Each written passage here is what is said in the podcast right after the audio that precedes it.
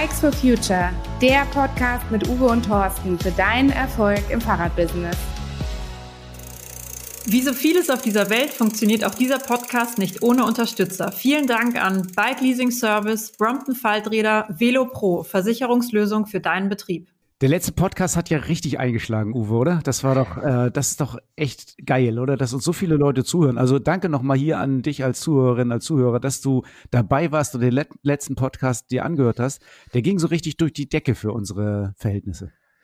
Ja, also mir ging es ja auch so, nachdem wir den aufgenommen haben, habe ich gesagt, das ist ein wahnsinnig spannendes Thema gewesen und das war auch, äh, äh, wir hatten einen tollen Interviewpartner, das wurde sehr konkret, wir konnten echte ähm, Hilfestellungen bieten, also das war, da war, war ich auch ganz happy danach. Also ist ja nicht immer so, aber beim letzten Mal hatte ich auch das Gefühl, das ist ein richtig, richtiger Knaller. Ja, wir haben uns aber auch gefragt, wie das denn kommen kann, dass denn der eine auf einmal doppelt so viel gehört wird wie die anderen Podcasts vorher.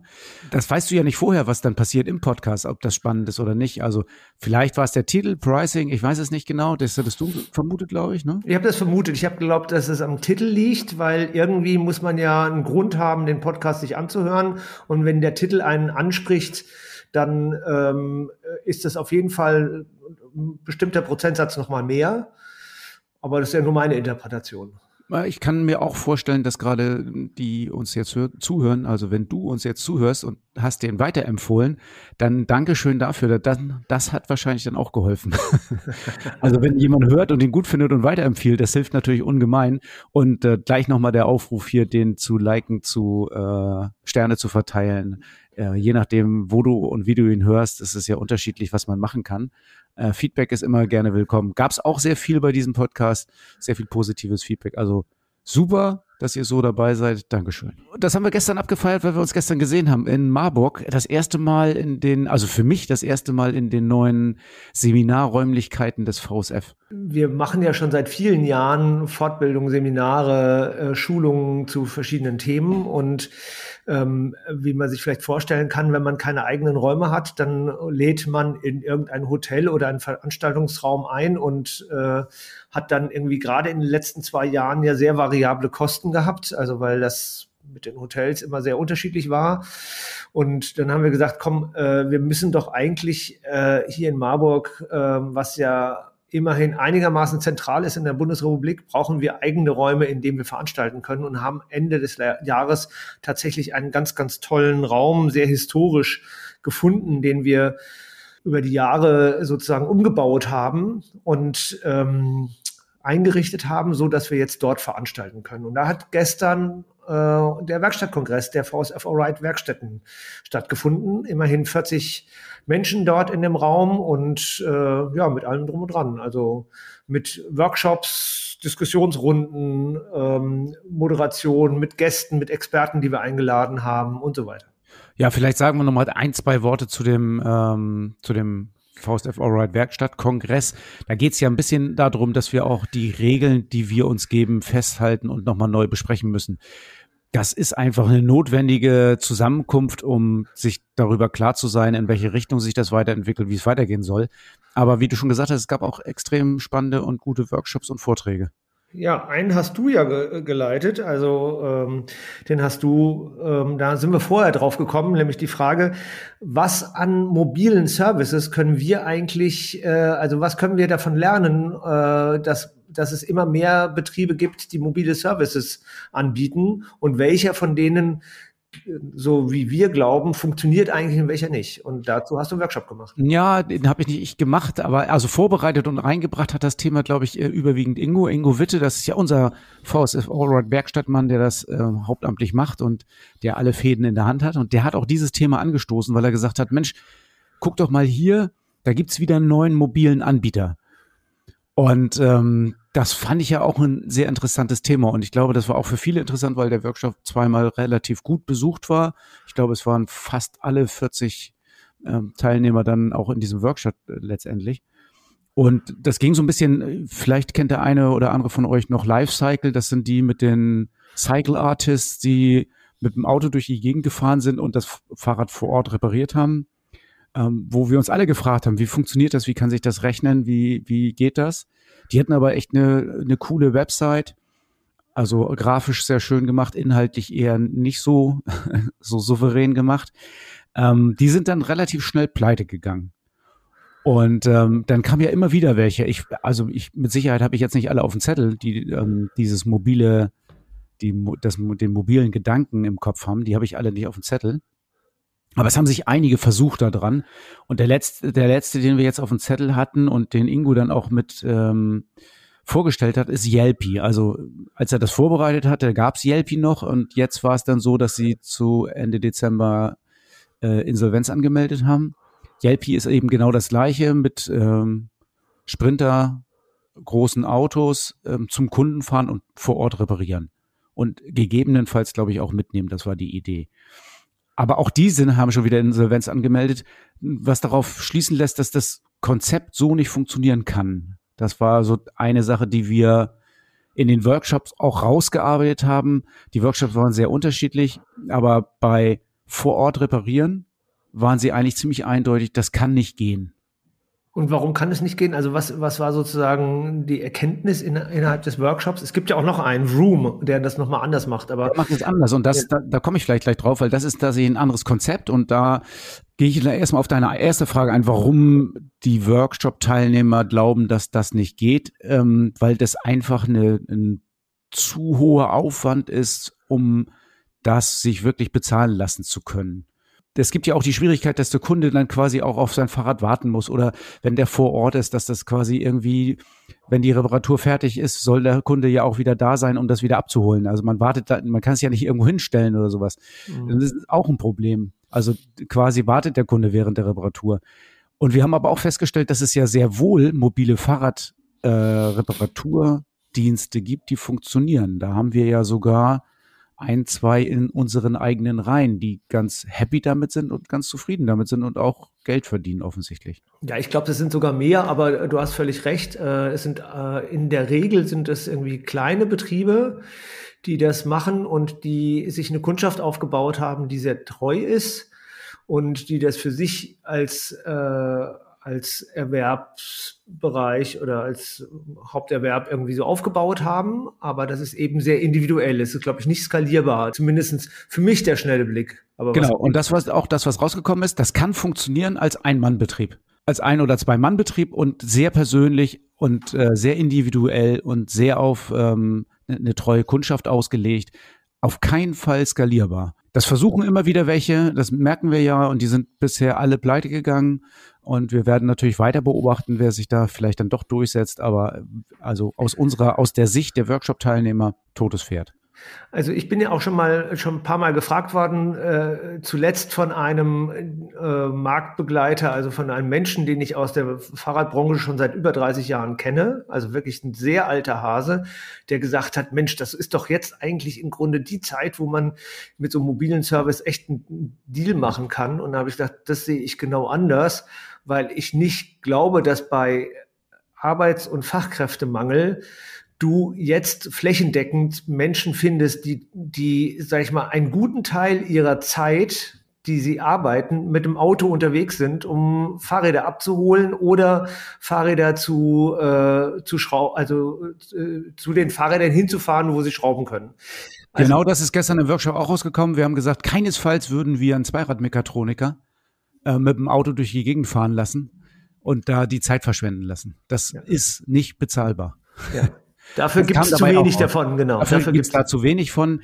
Und dann kommen wir gleich auf das Modell von Froome oder Froome. Ähm, das ist ein Hol- und Bringdienst für Fahrräder, der bringt alle Fahrräder, alle Reparaturen in eine zentrale Werkstatt am Frankfurter Flughafen. Der hat einen Umkreis ähm, Fahrtrichtung, also pro Fahrtrichtung ungefähr eine Stunde Fahrt um den Frank Frankfurter Flughafen rum. Das ist natürlich ein Riesenbereich. Ich habe keine Ahnung wieder, wie viele Menschen da wohnen, aber es sind mehrere Millionen mit Sicherheit, ähm, die in diesem Umkreis wohnen. Das geht dann bis ähm, Mainz, Koblenz, äh, Heidelberg, äh, bis Marburg, Gießen, Wetzlar, So, äh, und natürlich Frankfurt und äh, Darmstadt und die ganzen großen Städte auch noch mit dabei. Also das ist schon ähm, beachtlich, was für ein Einzugsgebiet da ist. Die versprechen also, die Fahrräder zu holen, in die Werkstatt zu bringen. Dann kriegt man ein Angebot, was mit dem Fahrrad kaputt ist und kann das reparieren lassen. Und wenn man bezahlt hat, wird es wieder ausgeliefert. Das funktioniert doch nur, wenn du jemanden hast, der dir ganz wenig Geld kostet, der mit dem Auto unterwegs ist. Ja, das ist ja aber auch möglich, glaube ich. Also naja, aber das ist doch genau das Problem. Wir haben doch bei vielen Logistikern genau ein, auch dort einen Personalmangel. Wie viel, ähm, äh, ähm, wie viel Speditionen gibt es? Wie viel, ja, Logistikunternehmen, die händeringend Fachkräfte suchen, also äh, Fahrer suchen, Arbeitskräfte suchen, ähm, finde ich, kann man machen. Also das ist gestern in dem Workshop tatsächlich eher kontrovers diskutiert worden. Da würde ich mal sagen, war so Hälfte, Hälfte. Also ist möglich aber ist auch schwierig, war so ein bisschen die Meinung. Wir haben es dann versucht, mal aus Kundensicht zu sehen. Das kann natürlich schon sehr komfortabel sein und sehr bequem, ähm, das Fahrrad einfach abzugeben und dann habe ich da nichts mehr mit zu tun. Und gerade wenn ich ein beschädigtes Fahrrad habe oder ich habe ein Fahrradgeschäft, ähm, was ein bisschen weiter weg ist, wo ich mein Fahrrad mit dem Auto hinbringen muss, dann ist das natürlich eine extrem bequeme Lösung. Und eventuell bin ich ja sogar bereit, einen etwas höheren Preis dafür zu bezahlen, wenn ich diese extrem bequeme, komfortable Lösung in Anspruch nehme. Mhm. Ja. Bei Fromm ist es nun so, dass die offensichtlich wahrscheinlich eher einen niedrigeren Preis nehmen, aber das geht vielleicht da auch um Marktanteile, die man gewinnen will vermute ich mal. Gut, ich bin kritisch, weil ich glaube immer noch, und das würde ich als Kunde jetzt erstmal so beschreiben, ich brauche natürlich, wenn ich irgendwie ein, mein Fahrzeug irgendwo hinbringe zum Reparieren und ich danach nicht zufrieden bin, das war, merke ich ja erst, wenn ich es wieder zurück habe und wenn ich damit erstmal einen Tag fahre, dann möchte ich natürlich jemanden in die Augen gucken können, um zu sagen, irgendwie hier, das hat nicht funktioniert. Bitte behebe doch nochmal die Mängel, die ich eigentlich behoben haben will. Also ich glaube, ich glaube auch schon, dass es natürlich, du hast recht, Reklamation ist eine ganz schwierige Geschichte bei diesem Ding, glaube ich. Mhm. Äh, weil das, du hast ja einfach den Kontakt zu dem Mechaniker, du hast nicht, du hast nicht, kannst nicht eine Probefahrt machen und sagen, hm, hat sich gar nicht geändert. Ähm, das ist alles schwierig und das haben wir ja auch in der, im Fahrradgeschäft häufiger mal, weil wo der Kunde sagt, ja, das habe ich doch ganz anders gemeint. Ich, ich, das Knacken meinte ich gar nicht, ich meinte das und das habt ihr gar nicht weggekriegt oder sowas. Ja. Sowas kommt ja auch nicht so selten vor, muss man ganz ehrlich sein. Und trotzdem habe ich das Gefühl, wenn man solche Geschäftsmodelle nicht mitdenkt, geht natürlich viel verloren. Also ich meine, wer hätte dann vorher gesagt, gesagt, ähm, es gibt einen Versand für Schuhe, jetzt gesagt, bist du bekloppt, einen Schuh muss ich auf jeden Fall anprobieren, brauchen wir nicht versenden. Ich muss unbedingt ins Schuhgeschäft gehen. Mhm, das stimmt. Und, ja. und dann kommt jemand und macht das und hat damit Erfolg. Also ähm, ich würde das nicht so auf die also es auf das völlig Unmögliche abschieben. Nee, du machst das ja auch, du bietest es ja auch an, Hol and Bring Service, ne? In, Im Raum Cuxhaven. In welcher Entfernung bietest du das an? Ja, auch ungefähr die Stunde Fahrt. Stunde Fahrt. Bei mir ist im Umkreis von einer Stunde Fahrt wohnen 100.000 und nicht mehrere Millionen. ich bin halt ein ganz, ganz kleines Licht nur. und die Leute sind es gewohnt, auch äh, äh, dann, wenn sie tatsächlich was hätten, äh, dann zu dir zu kommen und äh, bei dir dann nochmal vorbeizufahren und Nee, das können die auch nicht. Also die sind dann auch schon so weit weg, dass äh, also die ja. Reparatur muss klappen. In der Regel klappt sie auch. Ja, bei dir ja. bei jeder guten Werkstatt klappt die. Nein, nein, also das, da muss Room nur, nur oder Froom oder wie auch immer sie heißen, müssen es nur schaffen, auf dein Niveau zu kommen, dann geht's. ja, das ist doch für einen Zweiradmechatroniker gar nicht äh, schwer, auf so ein Niveau zu kommen. Ja. Und wenn du erstmal auf dem Niveau bist, dann kannst du dich vielleicht auch mal beim Europacup anmelden. Sehr elegante, sehr eleganter Übergang zu unserem Thema ähm, zu unserem heutigen Thema, genau. Erzähl doch mal, um was geht's denn da? Also wir haben das ja letztes Mal schon angekündigt. Europacup, spielen die gegeneinander Fußball oder was ist da los? Genau, Fußball ist es nicht, ähm, äh, sondern in äh, Münster findet der Europacup der Zweirad-MechatronikerInnen statt. Und zwar vom 15. bis 17. Februar ähm, Leistungswettbewerb für Nachwuchskräfte. Also Nachwuchskräfte heißt immer, dass die jetzt nicht schon irgendwie seit vielen Jahren in den Betrieben arbeiten, sondern die, die jetzt gerade irgendwie jüngst den Abschluss gemacht haben oder noch Gesellen sind, genau. Da werden also die besten, ich zitiere mal, dabei werden die besten europäischen Nachwuchskräfte für Motorrad- und Fahrradtechnik gegeneinander antreten, um den besten europäischen Zweiradmechatroniker oder Mechatroniker-In zu ermitteln. Insgesamt 30 Teilnehmer aus Dänemark, Deutschland, Frankreich, Niederlande und Österreich, Polen, Schweiz und Tschechien müssen Aufgaben in den verschiedenen Fachrichtungen Fahrrad- und Motorradtechnik lösen. Das ist das ein Zitat von der Velobis, äh, von dem Velobis-Artikel dazu. Was ich noch gelesen habe, in dem gleichen Artikel im Übrigen, ist, ähm, und das kann man mal ein bisschen sehen, wie das auch aufgehängt ist und äh, die Feierlichkeit und das, äh, das Schöne daran. Also Münster finde ich ja schon mal eine gute Wahl. Also als Fahrradhauptstadt in Deutschland oder eine der Fahrradhauptstädte in Deutschland finde ich super, Münster für sowas zu wählen. Und ich finde es auch äh, total klasse, dass die Teilnehmer und Teilnehmerinnen, ich weiß gar nicht, ob es Teilnehmerinnen gibt, weil in dem Artikel steht immer nur Teilnehmer. Ähm, ich habe auch keinen weiblichen Namen gelesen. Ich weiß, wer Deutschland vertritt, das können wir gleich nochmal vorlesen. Das sind zwei junge Männer. Aber was ich cool finde, ist, dass es ein, so einen Stadtempfang gibt mit äh, Empfang im Rathaus und Stadtführung und also feierlich, ganz feierlich und ganz äh, offiziell. Das finde ich ziemlich cool, um das mal auch in der Wertigkeit ein bisschen aufzuhängen. Ja, ich glaube, das wird auch, das wird auch eine große Sache und für die, die daran teilnehmen, ist das natürlich auch aufregend. Also äh, können wir auch nur gut finden. Haben wir im Vorfeld auch ein bisschen mitgewirkt. Also jetzt nicht äh, dass wir der Veranstalter wären. Das wäre jetzt wirklich übertrieben, aber wir haben inhaltlich und konzeptionell ein bisschen mitgearbeitet. Das ist gut und dann gucken wir mal, wie ähm, Steffen Handel und Lennart Kreft, das sind die beiden, die die in der Fahrradtechnik antreten, wie die sich schlagen und ob die den Rest der europäischen Mitschrauber aus dem Feld schrauben können. Ja, werden wir mal im Nachgang dann noch besprechen. Das Ergebnis haben wir jetzt natürlich noch nicht. Das genau. haben wir jetzt natürlich noch nicht. Genau. Was mich tatsächlich ein bisschen irritiert oder stört, aber da bin ich auch wahrscheinlich irgendwie, da bin ich befangen, glaube ich. Ihr kriegt bestimmt jetzt noch mal äh, im Feedback wahrscheinlich einen richtigen Einlauf. Ich habe das, ich finde, für mich gehört Motorrad nicht dazu. Ja, das, ich finde, das gibt eine Tradition äh, in dieser Branche. Und diese Tradition stört mich auch schon seit, äh, seit 20, 30 Jahren. Die Tradition heißt, dass die Ausbildung immer gemeinsam gedacht wird. Motorrad und Fahrrad wurde immer gemeinsam gedacht.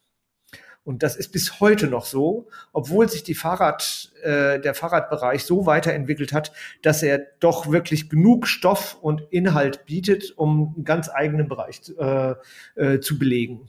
Und das ist ein bisschen das Dilemma, Dadurch, dass das immer gemeinsam gedacht wurde, wird der Fahrradbereich auch nicht genug gefüllt. Also wir haben ja viel zu wenige Auszubildende in Deutschland äh, im, äh, in der Zweirad-Mechatronik und äh, viel zu wenig heißt tatsächlich, äh, ich glaube, es sind gerade mal 800 Auszubildende im Jahr. Und wir haben irgendwie locker über 24.000 Auszubildende im Kfz-Bereich. Das heißt, in, im Verhältnis sind wir so klein und sind so wenig Auszubildende, dass das natürlich auch ein Grund ist, weswegen es einen echten Arbeits- und Fachkräftemangel in den Werkstätten gibt. Und das bei mindestens genauso viel Anzahl an Fahrzeugen, wenn nicht sogar viel mehr Fahrzeuge, die irgendwie gewartet, gepflegt und repariert werden wollen. Ja, also das sind ja gar nicht so viele Auszubildende, wenn man, äh, wir haben darüber schon mal gesprochen im Podcast. Ich meine, das war im Herbst letzten Jahres oder Spätsommer letzten Jahres haben wir über die Fachkräftekampagne und über Ausbildung in der Fahrradbranche sehr intensiv gesprochen. Heute ist das Thema ja ähnlich, aber doch ein bisschen anders gelagert, wenn man das genau betrachtet, oder? Ja, also der Anlass ist der Europacup, aber ganz klar geht es darum, ähm, wie können wir mehr Menschen äh, zu den Fahrradberufen gewinnen. Und das geht unserer Meinung nach nur, indem wir Quereinsteiger befähigen und qualifizieren. Und dazu haben wir Hildegard Wichmann eingeladen, die ja für uns tätig ist und als Leiterin eines bestimmten Bereiches in äh, vor allen Dingen in Mühltal, glaube ich, äh, aktiv ist. Vielleicht erzählst du mal was über dich und über das, was du da für uns machst. Ja, sehr gerne. Also ich bin Lehrerin und Zweiradmechatronikerin und in der Eigenschaft hat der Stefan mich mal aufgegabelt und wir haben dann zusammen Riese und Müller, der VSF und ein Team aus Dozenten eine Nachqualifizierungsmaßnahme an den Start gebracht in der wir Produktionsmitarbeiter der Firma Riese und Müller zu Fahrradmonteuren backen, sozusagen, ausbilden. Und wie funktioniert das? Also wir sind vor Ort. Ähm, wir machen Präsenzseminare und Online-Seminare. Das Ganze hat rund 400 Stunden, also relativ viel. Das geht über ein Jahr insgesamt. Wir schulen Theorie und Praxis und wie gesagt in Präsenz und Online äh, mit einer Gruppe von 13 Teilnehmern. Das sind alles Teilnehmer, die ganz regulär bei Riso Müller in der Produktion arbeiten, oder? So sieht's aus. Die werden sozusagen von dem Team, das damit vor Ort mit uns arbeitet, ausgewählt. Sie können sich melden, dann werden bestimmte Kriterien abgefragt und dann kriegen die halt Zugang zu diesem Kurs. Und wir stehlen denen ein ganzes Jahr lang ihre Freizeit. und was kommt am Ende für die Teilnehmer bei raus? Also was ist sozusagen das Ergebnis bestenfalls?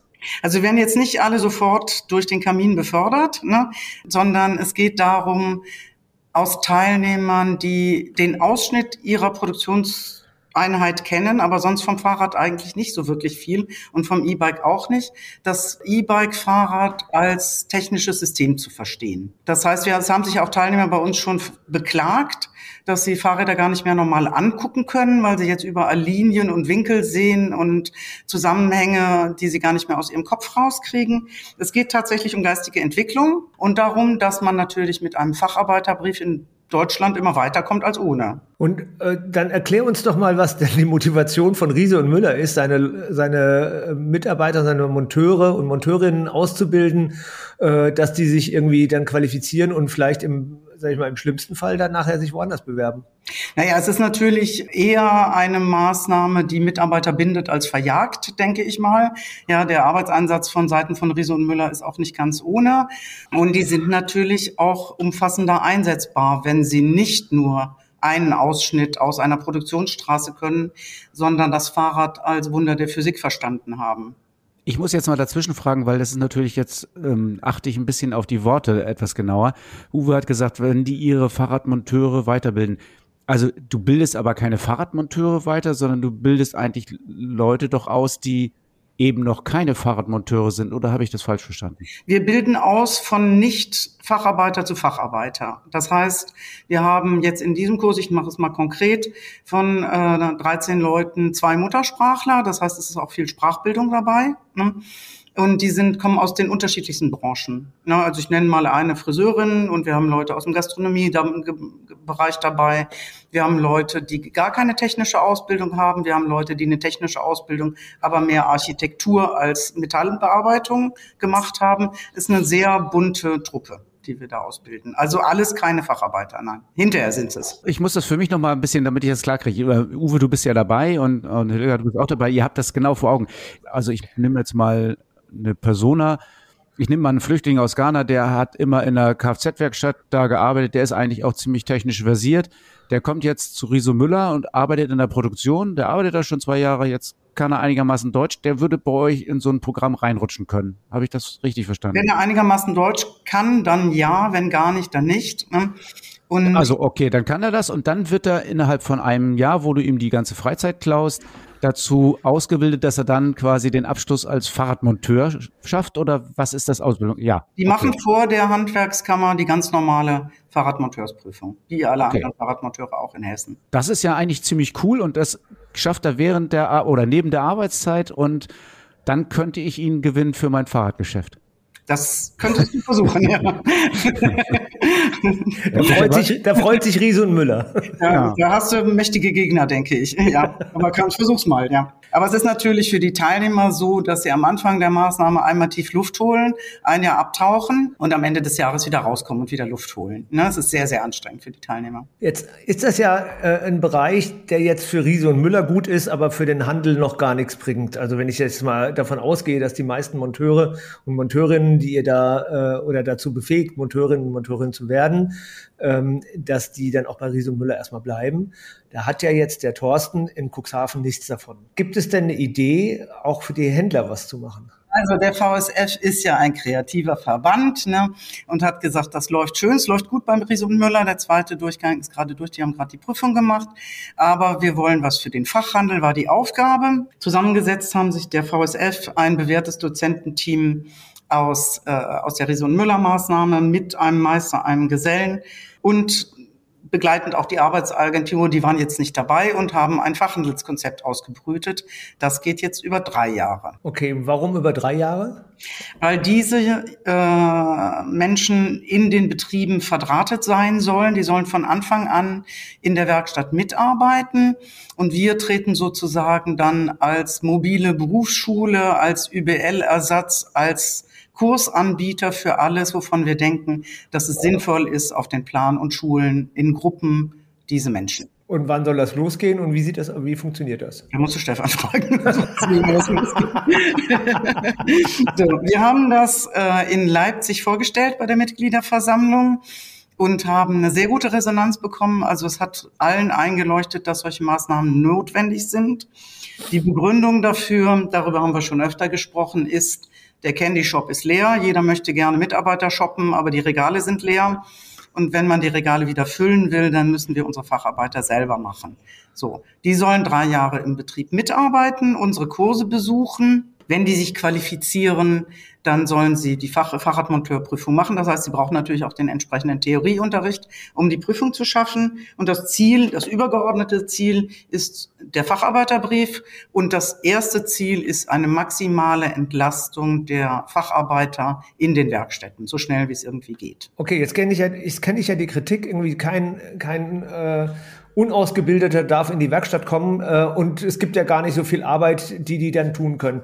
Äh, um welche Arbeitsschritte geht es denn? Was glaubt ihr denn oder was glaubt denn äh, die, das Team, das diesen Prozess entwickelt hat, welche Arbeiten man dann sofort beibringen kann und die auch befähigen kann? Okay, wir haben uns natürlich Gedanken gemacht mit den Leuten aus der Praxis. Was sind die Arbeiten, wo jeder Gesellemeister mit den Augen rollt und sagt, wofür habe ich eigentlich meinen Brief gemacht? Ne? So schöne Arbeiten wie Zubehör montieren, Körbeschlösser, Flaschenhalter, ne? kann man relativ flott schulen an vielen verschiedensten Modellen und dann braucht das nie wieder einer mit einem Facharbeiterbrief zu machen. Oder so ein Modul, das wäre jetzt das erste Jahr, die habe ich jetzt aus dem ersten Jahr mitgebracht, Quick Service. Der Kunde kommt, unterbricht den Zweiradmechatroniker, der macht gerade Bremsen und will gar nicht unterbrochen werden und der Kunde will Luft ne, in seine Reifen. Das ja. kann natürlich dann der Quereinsteiger ihm abnehmen. Meine Idee dahinter, ich weiß nicht, ob das passt, diese äh, diese Metapher ist, du hast als, als ausgebildeter Mechatroniker plötzlich einen Butler. Der nimmt dir alle Arbeiten ab, die du nicht machen willst. Der fährt das Fahrrad raus, holt das Neue rein, bringt die Pappe weg, sorgt dafür, dass immer genügend Schläuche da sind und lernt zunehmend erstmal im ersten Jahr natürlich die doofen Arbeiten ähm, und dann zunehmend qualifiziert. Jahr zwei wäre dann zum Beispiel Züge und Hüllen wechseln und dann im Nachgang Schaltungen einstellen oder äh, schwallweise gibt es ja immer unglaublich viel Neuradaufbau zu machen, dann den Neuradaufbau den Mechanikern abzunehmen. Jahr drei wären dann so komplexe Sachen wie Federung und Dämpfung oder Bremsen, die man dann dazu lernt. Und immer in Kombination mit unseren Modulen schult natürlich der Betrieb die Leute auf Maß für sich. Das ist ja klar. Gut, das heißt aber, es gibt sozusagen von vornherein die Idee, die Leute so äh, zu schulen, dass sie eine direkte, echte Hilfe für den Betrieb sind und dort auch direkt in die Umsetzung gehen können. Das ist schon auch ein das ist die Grundidee. Teil des Konzepts. Ja, es ist ja so, also das Ganze wird ja begleitet vom Arbeitsamt finanziell. Das Arbeitsamt engagiert sich nicht in der Erstausbildung. Das heißt, wir haben mit Leuten zu tun, die man durch die normale Ausbildung nicht ausbilden kann. Das heißt, im Regelfall sind das Leute, die schon Geld verdienen müssen. Das heißt, sie müssen sich so nützlich machen können in den Betrieben, dass sie sich auch tragen. Das wird am Anfang natürlich nicht eine eins zu eins Passung geben, das geht gar nicht, ne? weil wir von Menschen ausgehen, die auch noch Sprachkenntnisse erwerben müssen und die gegebenenfalls auch einfach völlig branchenfremd da reingeplatzt kommen. Aber dann müssen wir halt in Kombination mit den Betrieben äh, die Module so gestalten, dass die möglichst schnell sinnvolle Arbeiten erledigen können. Genau, und das ist ja dann äh, wieder analog zu dem, was bei Riese und Müller passiert. Äh, die Zielgruppe der Menschen, die da ähm, erwartet werden oder die, um die es geht, das ist so wie bei, die Monteure bei Riese und Müller. Also ich gehe von einer großen Gruppe Zugewanderter aus, ja. ja. Ich habe dir ja schon mal von dem Bericht, den ich leider nicht wiedergefunden habe, von irgendeinem oberen Handwerksmenschen äh, erzählt, der als Titel hatte, wir werden jeden nehmen. Also ich muss das immer für mich konkret nochmal wieder ähm, zusammenziehen. Als Fachhändler habe ich natürlich die Ausbildung zum äh, Fahrradmonteur, die biete, ich, äh, die biete ich ja selber an und die läuft zwei Jahre und ist relativ entspannt. Der Unterschied ist natürlich, das ist, wie du schon sagst, die Erstausbildung meistens jüngere Leute und meistens für eine Ausbildungsvergütung, die mhm. eher nur so um die 1000 Euro liegt. Ähm, das, was ihr als Unterschied macht, ist, der ist als Mitarbeitender oder als Mitarbeitende angestellt, kriegt auch ein normales Gehalt, keine Ausbildungsvergütung und läuft nebenbei bei euch drei Jahre durch die Ausbildung. So sieht's ähm, aus. Das wäre so typischerweise der Ukraine-Flüchtling, der zu Hause Friseur gelernt hat so, und jetzt im Fahrradladen mitarbeitet. Genau, also was sich ja auch verändert hat, ich bin jetzt auch, ich habe meinen eigenen Facharbeiterinnenbrief 1995 gemacht. Ne? Und früher haben wir Quereinsteiger rekrutiert bei den Tischlern, bei den äh, Anlagenmechatronikern, bei den Metallbauern. Ne? Das heißt, die waren ja Einschlag und meistens waren die dann auch noch Fahrrad bekloppt. Das heißt, die hatten ihr eigenes Fahrrad von schon von A bis Z selber beschraubt. Ne? Und wenn die als Quereinsteiger kamen, dann ist das natürlich eine andere Situation als die, die wir jetzt haben. Die Gruppe der Quereinsteiger hat sich einfach verändert. Ne? Wir müssen mit allen Vorbildungen klarkommen, denke ich. Okay, das habe ich verstanden. Der Unterschied zu dem, zu dem Konzept, was bei Riso Müller gefahren wird, da habe ich ja alle zusammen. Ich habe ähm, wahrscheinlich die, die Häuser am Berg, wo ich total gute ähm, Seminare machen kann. Das haben wir Fachhändler in der Regel ja nicht. Sondern wenn wir, haben wir einen. Wir haben ja nicht irgendwie zehn oder dreizehn oder fünf, sondern ich hätte jetzt vielleicht einen als Fachhändler oder eine als Fachhändler, die ich jetzt dahin schicken möchte. Was ist da mit Präsenz und wie funktionieren die Gruppen? Habt ihr das schon konkret umrissen oder ist das jetzt eher noch im Wagen? Also die Gruppengröße bleibt wahrscheinlich stabil mit zwölf Leute. Mehr dürfen es nicht werden. Und die Formate werden genauso zwischen Online und Präsenz sich bewegen, wie es bei Reso und Müller ist. Das heißt, alles, was man online machen kann, machen wir online. Ich werde mit Sicherheit am Anfang mit viel mit Deutschunterricht reingehen, der direkt fachbezogen ist. Ne? Idee ist, dass sie sich sofort ein Lexikon schreiben mit den Fachbegriffen und den Fach, äh, Fachzusammenhängen. Mm, das kann man sehr gut online machen, dafür braucht man niemanden wegzuschicken. Aber wir haben zum Beispiel einen unserer Praktiker, der auch ein Inhaber ist, der mitgeschrieben hat, der Viktor, der möchte gerne Metallgrundlagen machen der wird mit Sicherheit seine Drehbank nicht online vorführen, sondern da müsst ihr die Leute dann schicken. Die gehen nach Marburg, wenn ich das richtig verstanden habe. Ihr habt ja sehr schöne Räume jetzt angemietet. Und dann muss man den Kurs, da muss man die Leute tatsächlich für drei Tage schicken. Aber da hatte Stefan mir gesagt, dass da der Verdienstausfall vom Arbeitsamt abgefangen wird. Das heißt, das sind eigentlich ganz äh, angenehme ähm, Bedingungen, unter denen ihr die Leute dann schickt. Genau. Also da gibt sicherlich auf der Strecke, bis wir das anbieten, dass äh, ich meine, dass das Herbst ist. Das war ja auch nur eine rhetorische Frage vorhin. da, äh, dass, dass wir das haben wir im Herbst vor. Da gibt's auf der Strecke auch mit dem mit der Agentur für Arbeit und äh, mit den Details noch ein paar Sachen zu klären. Aber genauso wie du es beschrieben hast, haben wir es vor. Also der Silberstreif am Horizont ist zu sehen. Ihr entwickelt das. Ich merke das schon. Und im Herbst äh, können wir vielleicht sogar loslegen und die ersten Leute da anmelden. Also jede Fachhändlerin, jeder Fachhändler, der jetzt hier zuhört, ähm, ist ermutigt, mal zu prüfen, wer aus seinem Betrieb denn da teilnehmen könnte. Das habe ich doch richtig verstanden, oder? Ja, so hast du das, so haben wir das formuliert und das wäre super, wenn jeder Fachhändler, der zuhört, sich fragt, wen nehmen wir denn dafür? Genau. Hildegard, in diesem Sinne dann äh, danke für deinen Einblick und uh, Uwe, dass du so ahnungslos getan hast, war natürlich auch wunderbar.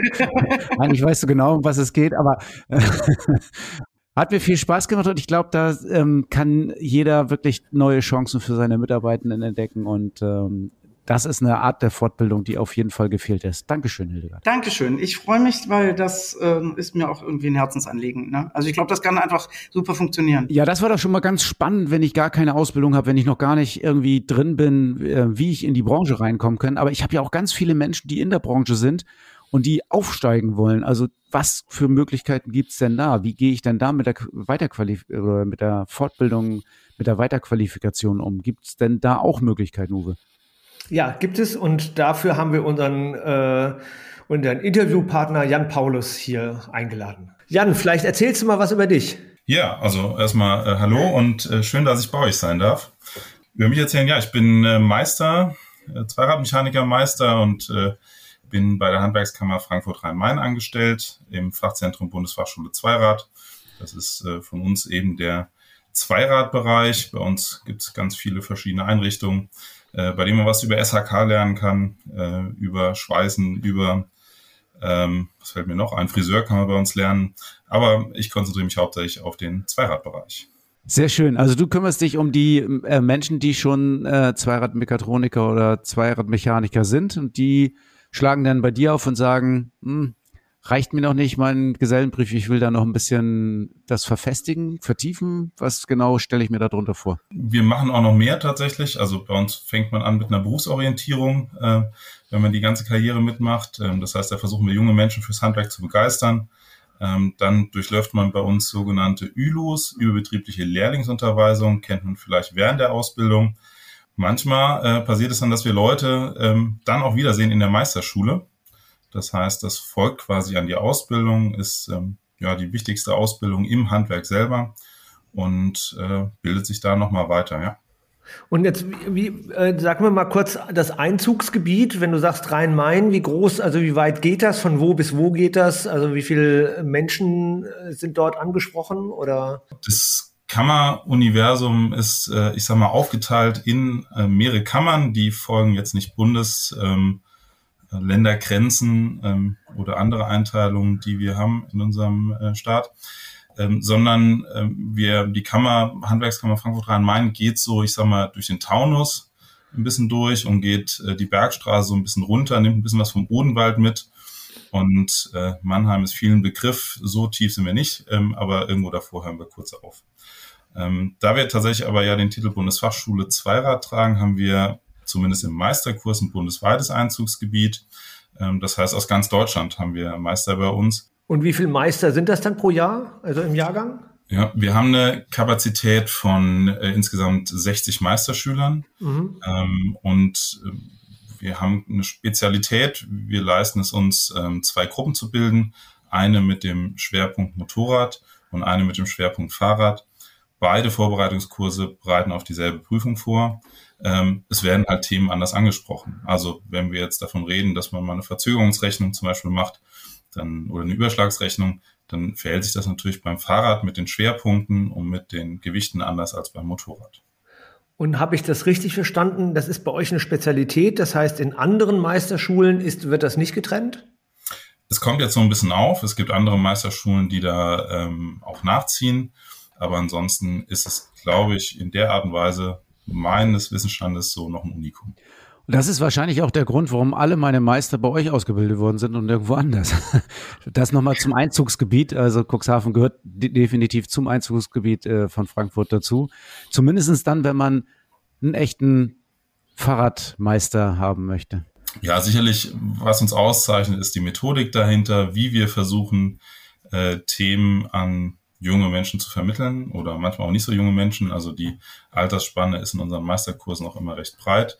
Ähm, und ja, das äh, begeistert, glaube ich, viele oder nehmen wir viele Menschen mit.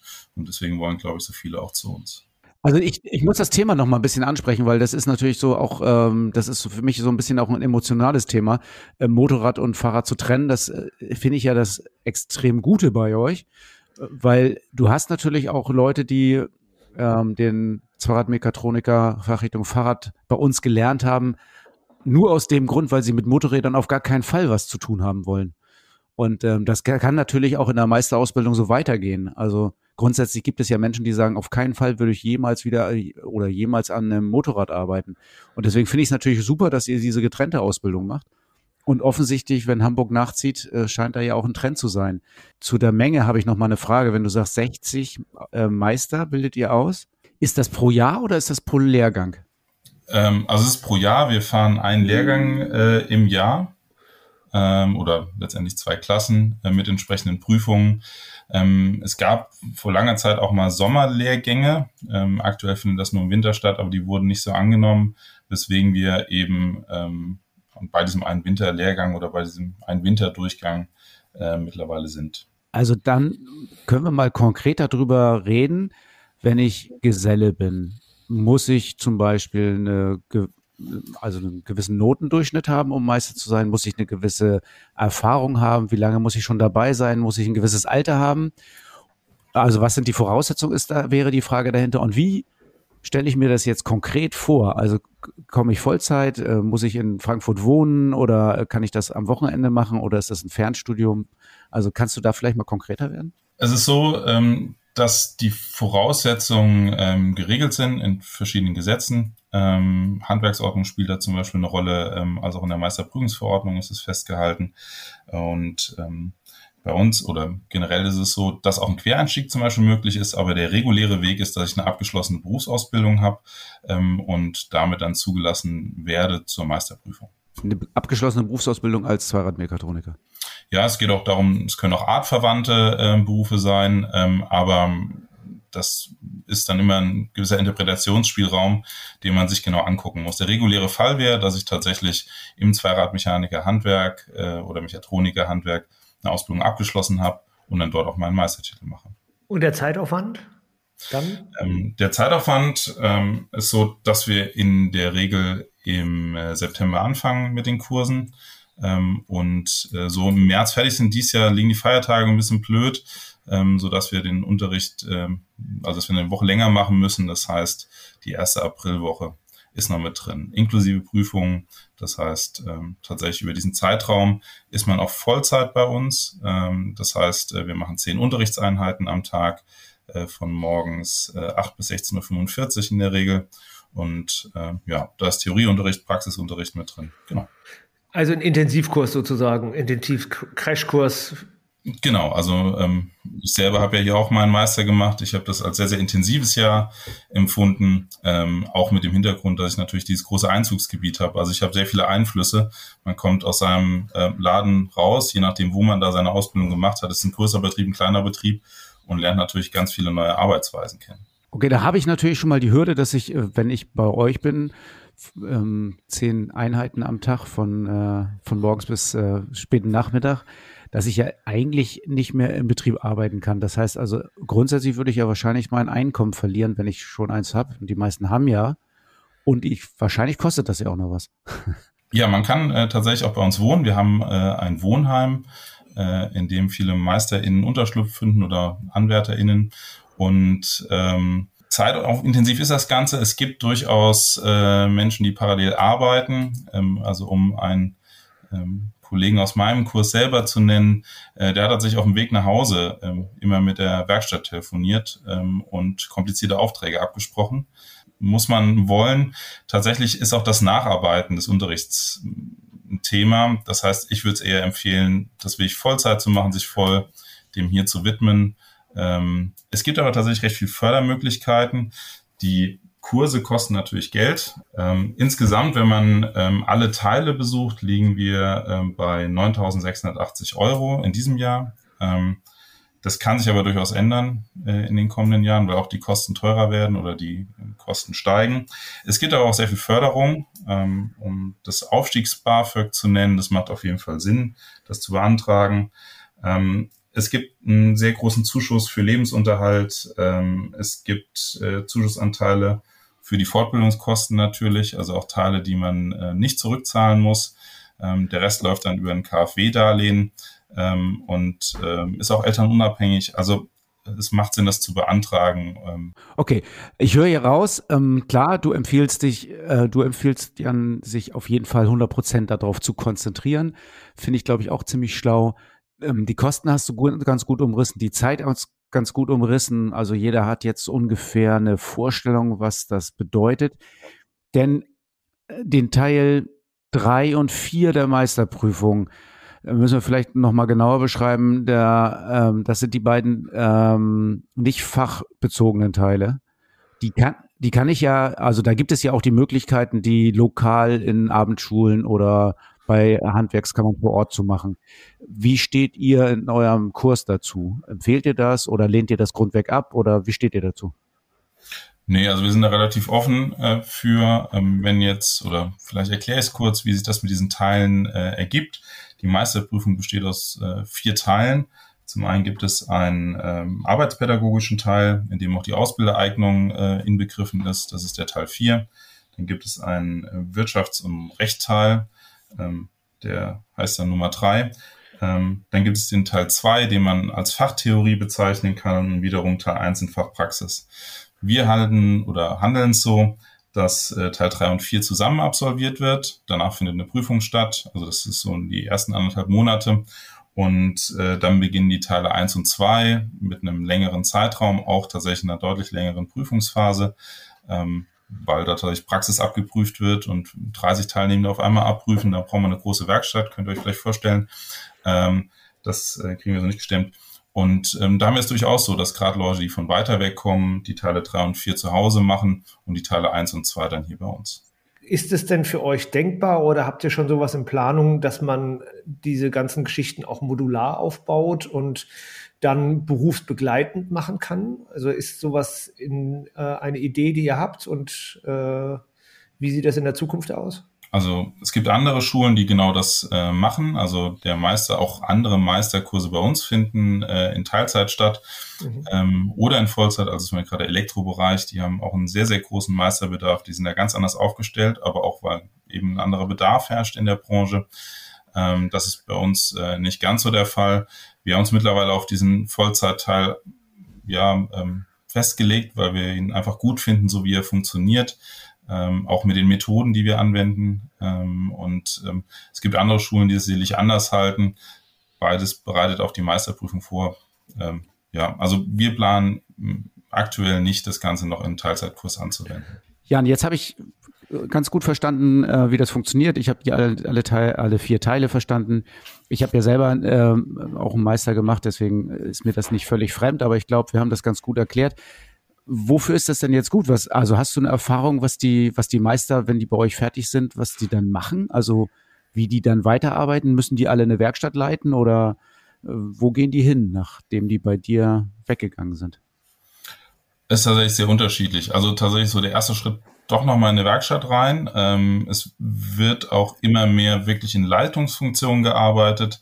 Also man geht weg von der Werkbank hin wirklich ins Organisationswesen ähm, und äh, sorgt mehr dafür, dass eine Werkstatt effizient und, und ähm, ordentlich arbeitet. Ähm, was auch passiert, dass sich Leute noch mal weiterbilden, also ein Studium anfangen, ähm, habe ich tatsächlich auch mal kurz überlegt, weil hier viele Themen aufgeworfen werden, man eine Verbindung herstellt zu technischen Themen und die noch mal ganz anders äh, eben für sich entdecken kann ähm, gerade wenn wir von Werkstoffkunde oder sowas reden. Das heißt, ich treffe zum Beispiel auf Messen wie der Eurobike immer wieder Meisterschüler, die dann tatsächlich doch in die Entwicklung gegangen sind, bei einem Hersteller ähm, gelandet sind, ähm, aber halt eine, eine Stufe, eine Zwischenstufe über ein Studium quasi eingelegt haben.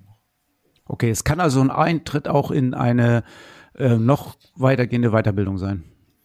Das auf jeden Fall. Also ähm, ich glaube, tatsächlich werden hier nochmal Türen aufgestoßen, äh, die man bisher so nicht gesehen hat. Vor allem, wenn man den klassischen Ausbildungsweg bisher beschritten hat, ähm, kann es durchaus sein, dass man sich dann nochmal neu inspiriert und ähm, sich nochmal weiterbildet danach. Ja, das ist doch schön. Also ich finde, das ist ein sehr schöner Einblick, äh, wie man weitermachen kann, wenn man ähm, den Beruf äh, Zweiradmechatroniker gelernt hat und jetzt hier eine Chance ergreift und dann vielleicht in die Leitungsfunktion geht, wie Jan sagt, oder eben tatsächlich noch ins Studium. Also auf jeden Fall alle Türen offen und äh, ganz tolle Fortbildung. Jan, vielen Dank für den Einblick in die Meisterschule in Frankfurt. Das war toll, mal reinzuschnuppern und reinzuhören. Und äh, ich glaube, das ist für viele von unseren Hörerinnen und Hörern jetzt nochmal sehr interessant zu wissen, wie es weitergehen kann. Gerne, vielen Dank. Ja, wir haben hier einen weiteren äh, Gast äh, bei uns zum Thema, Olli Klaus aus Trebur äh, Handwerksmeister, wenn ich das richtig gelesen habe, seit 1995. Stimmt das, Olli? Ja, das ist richtig. Ja. Und Landesinnungsmeister. Jetzt sag Auch. mir doch mal bitte, was macht ein Landesinnungsmeister? Der Landesinnungsmeister ist im Prinzip ja der Vorsitzende sozusagen von den Innungsbetrieben. Die Innungsbetriebe schließen sich freiwillig zusammen, um einfach nur mal ihre Interessen gegenüber der Handwerkskammer zu vertreten. Okay, und was heißt das dann genau? Also Interessenvertretung gegenüber der Handwerkskammer? Also äh, was ist dein Job? Was musst du da machen? Ja, wir können uns einklinken bei Berufsausbildung, bei der ÜLU-Sache. Also im Prinzip gibt es im Handwerk ja die überbetriebliche Lehrlingsunterweisung, die bei uns in Frankfurt ausgebildet wird. Da können wir Stellung beziehen, ob das gut läuft, ob das schlecht läuft oder was wir halt gegebenenfalls verbessern können. Um welchen Kreis geht es eigentlich oder welche Region? Wenn das Landesinnungsmeister ist? Wie viele Landesinnungsmeister gibt es? Also Landesinnungsmeister ist komplett Hessen jetzt in diesem Fall. Es ist unterschiedlich aufgestellt. Also wir sind in Deutschland ja, ähm, was die Handwerkskammern angeht, einfach regional unterschiedlich aufgestellt. Es kann im Prinzip ein sehr kleiner Kreis sein von Erinnung. Bei uns ist es im Land Hessen jetzt automatisch eine Landesinnung. Was hat der Handel davon, wenn es dich gibt und wenn was du, wenn du deinen Job machst? Ja, für unsere Betriebe, wie gesagt, versuche ich einfach zu, zu Netzwerken, ähm, Ausbildung nach vorne zu bringen, Themen, die im Prinzip da einfach mit dabei sind, nach vorne zu bringen.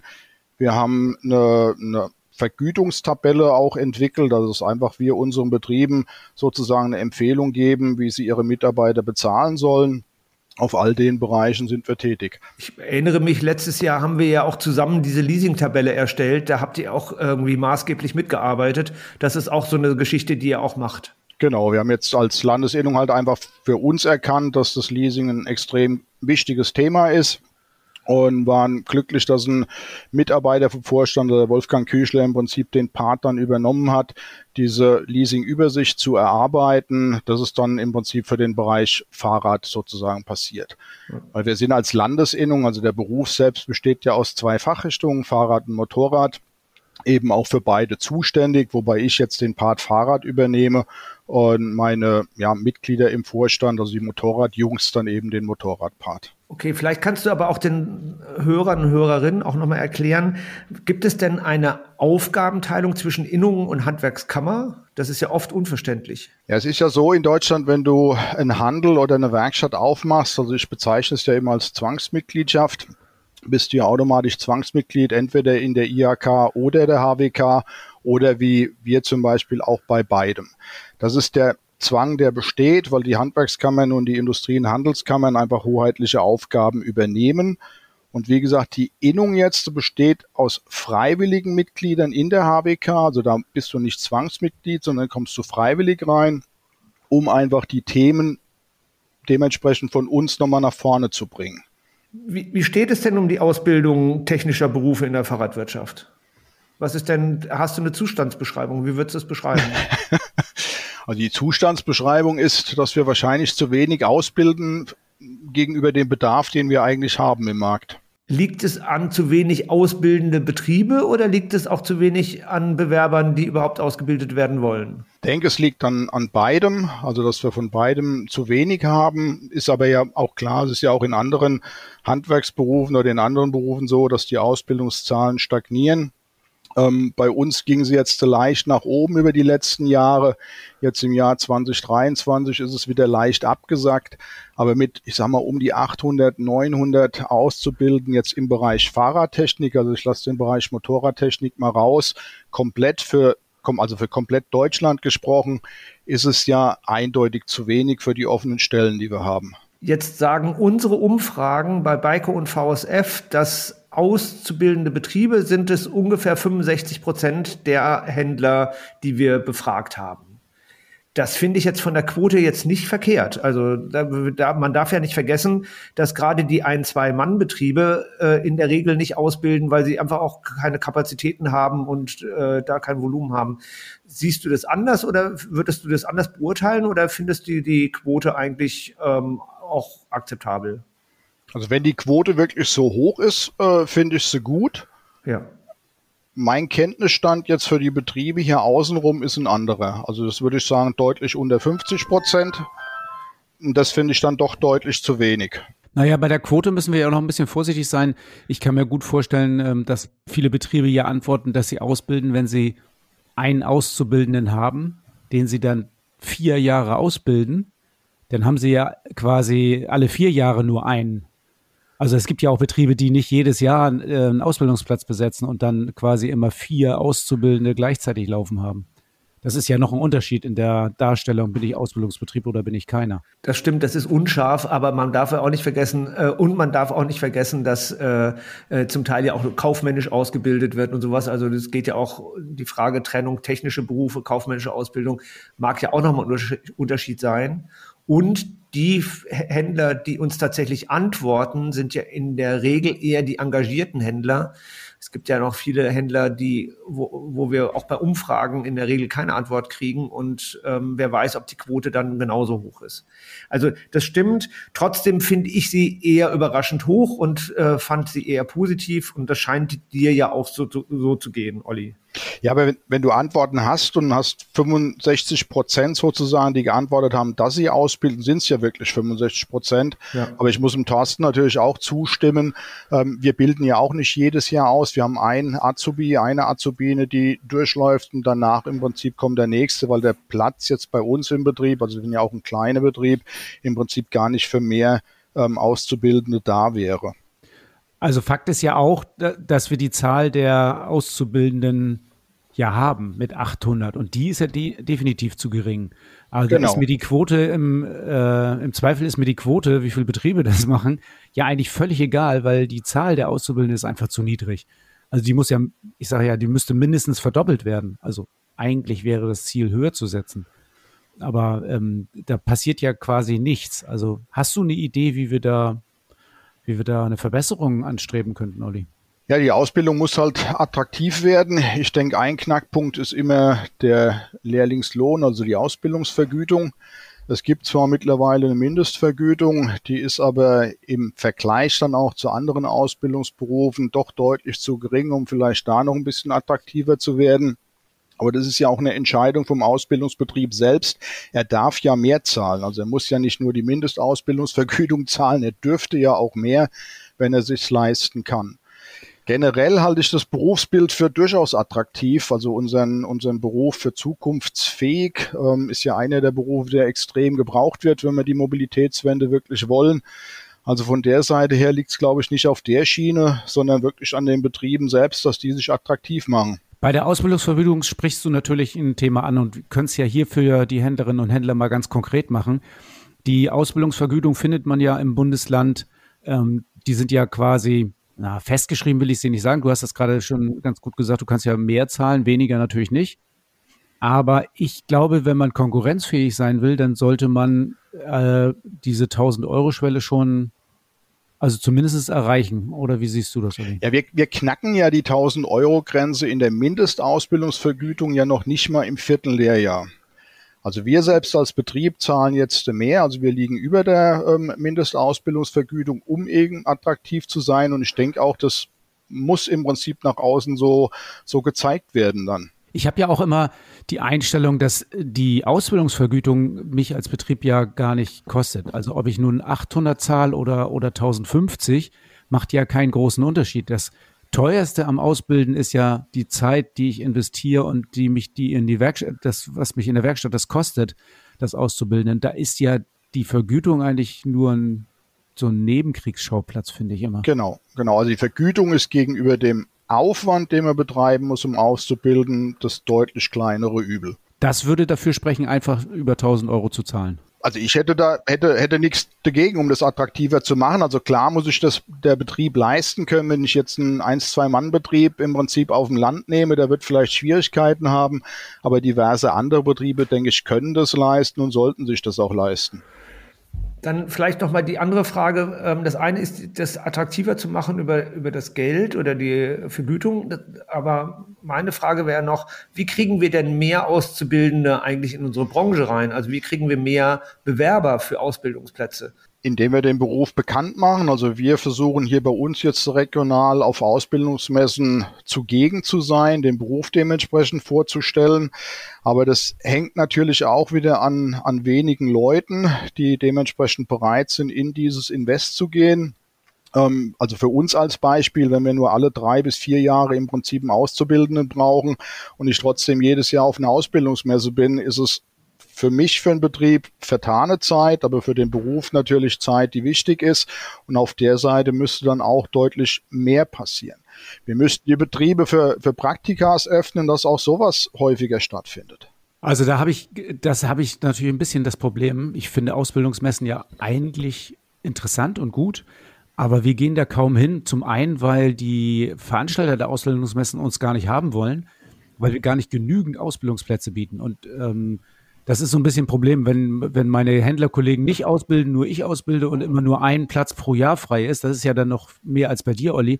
Ja. Aber damit brauche ich äh, für die äh, Messebetreiber nicht da sein für einen Platz. Da kommen dann andere, irgendwie Hotel oder Gaststättengewerbe, die sagen, okay, wir haben 80 dieses Jahr. Da, das ist dann schon interessant. Und ich glaube, da ist natürlich ein Problem unseres Nischendaseins, ähm, dass wir dann auch nicht wirklich sagen können, hier ist ein, wird ein großer Pool von Ausbildungsplätzen bereitgestellt. Das ist schon problematisch, oder? Ja, aber ich habe ja trotzdem einen Ausbildungspool in der Region. Ich kann ja den Ausbildungspool der Region sozusagen darstellen. Ich gehe ja auf diese Ausbildungsmessen nicht als Betrieb, sondern eben als Innung und zeige einfach hier diesen Beruf gibt es. Ihr könnt ihn in den und den Betrieben sozusagen lernen. Ähm, sind in Hessen, äh, wir haben ungefähr ja, 80 ähm, Auszubildende zurzeit jetzt pro Jahr im Bereich Fahrrad. Also es sind schon ein paar Ausbildungsplätze da. Ich kenne eine äh, Magdeburger Händlerin, die immer ausgebildet hat und deren Auszubildende jetzt nach Leipzig fahren müssen, um dort sich ausbilden zu lassen und die sehr beklagt, dass es in Magdeburg nicht mehr geht. Ähm, da haben wir schon auch versucht, was zu bewegen, aber das ist natürlich unheimlich schwer, wenn die Schulen das nicht mehr anbieten. Ja, aber das ist ja genau auch wieder ein Problem der Klassendichte sozusagen, dass einfach die Schulen eine gewisse Anzahl an Auszubildenden brauchen, um eine Fachklasse aufmachen zu können. Ist ja bei uns in Hessen genau das Gleiche. Wir sind in Frankfurt im Prinzip mit der Landesfachklasse, das heißt alle Auszubildenden aus Hessen müssen normalerweise nach Frankfurt reisen. Wir haben jetzt noch nicht mal Blockbeschulung, das heißt, die kommen für ein, anderthalb Tage die Woche nach Frankfurt. Wenn du jetzt überlegst, du musst von, von über Kassel irgendwo aus dem ländlichen morgens um 7.30 Uhr in Frankfurt an der Schule sein, das kann es nicht sein. Ja. ja, also das kann man ja gar nicht leisten, aber da sind wir zum Beispiel als Innung auch dran. Ich spreche gerade mit dem Kultusministerium zum Thema zukunftsfähige Berufsschule. Wie wird es aufgestellt? Was wollen wir? Wollen wir es mehr verteilt haben? Wollen wir es in Frankfurt belassen? Wenn wir es allerdings mehr verteilen, gebe ich auch zu bedenken, brauchen wir noch mehr engagierte Lehrer, die diese Thematik auch beschulen können. Ja, das stellen wir ja auch praktisch auch bei unserer Verbandsarbeit immer wieder fest, dass ähm, die Qualität dieser Beschulung und äh, der Ausbildung auch ja sehr an den äh, an dem Enthusiasmus und an der Überzeugung der Berufsschullehrer liegt. Und es gibt starke Berufsschulen. Ich meine, in Münster gibt es zum Beispiel eine sehr starke Berufsschule und es gibt schwache Berufsschulen, wo wenig passiert in der Richtung. Das ist ja auch nochmal eine Schwäche des Systems. Ja, aber es steht und fällt wie immer beim Thema Schule mit den motivierten Lehrer und Lehrerinnen. Ja, das, das ist ja unabhängig von der Berufsschule. Das fängt ja in der Grundschule leider Gottes schon an. Gut, ähm, Olli, vielen Dank für deine Ausführungen. Ich habe eine Menge gelernt wieder über äh, das Ausbildungssystem und vor allen Dingen darüber, wie, wie, wie schwer und intensiv du dich äh, ehrenamtlich engagierst für das Thema. Vielen Dank dafür. Ich hoffe, dass ich das im Namen der ganzen Branche sagen kann. Ja, gerne. Danke für die Einladung. Uwe, jetzt nochmal ganz schnell zusammengefasst. Also was würden wir denn mitnehmen aus dem Podcast? Was soll die Zuhörerin oder der Zuhörer mitnehmen? Ja, also wir haben auf jeden Fall eine ganze Menge erfahren, wie Fort- und Weiterbildung, Ausbildung und ja, Entwicklung in der Branche funktioniert und ich glaube, da war genug dabei. Und ich glaube auch ganz interessant für ganz viele Quereinsteiger. Absolut. Pack das mal in dein Topcase. Zeit. Wir schenken dir Zeit. Kein Topcase für dich heute, deswegen hast du ein paar Minuten Zeit mehr zum Schrauben. Also nutzt das. Immer vorwärts. Das erwartet dich beim nächsten Mal. Wie kommst du eigentlich an deine Kohle? Also wie kriegst du dein Geld in die Kasse? Oder hast du überhaupt noch eine Kasse? Lässt du alles überweisen? Das ist ein super spannendes Thema und damit befassen wir uns beim nächsten Mal.